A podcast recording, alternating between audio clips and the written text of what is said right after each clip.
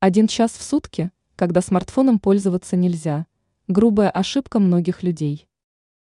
Вы привыкли пользоваться смартфоном прямо перед сном, проверяя последние сообщения в мессенджере? Больше так не делайте. Иначе могут появиться проблемы, решить которые будет очень сложно. Лучше отложите гаджет примерно за 60 минут до отхода ко сну. Дело в том, что сидеть в мобильнике в заключительный час перед ночным отдыхом очень опасно.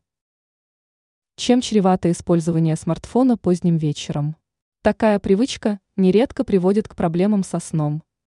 Тот, кто перед ночным отдыхом насмотрелся на яркий экран, вряд ли быстро заснет. В итоге утреннее пробуждение будет проходить с огромным трудом.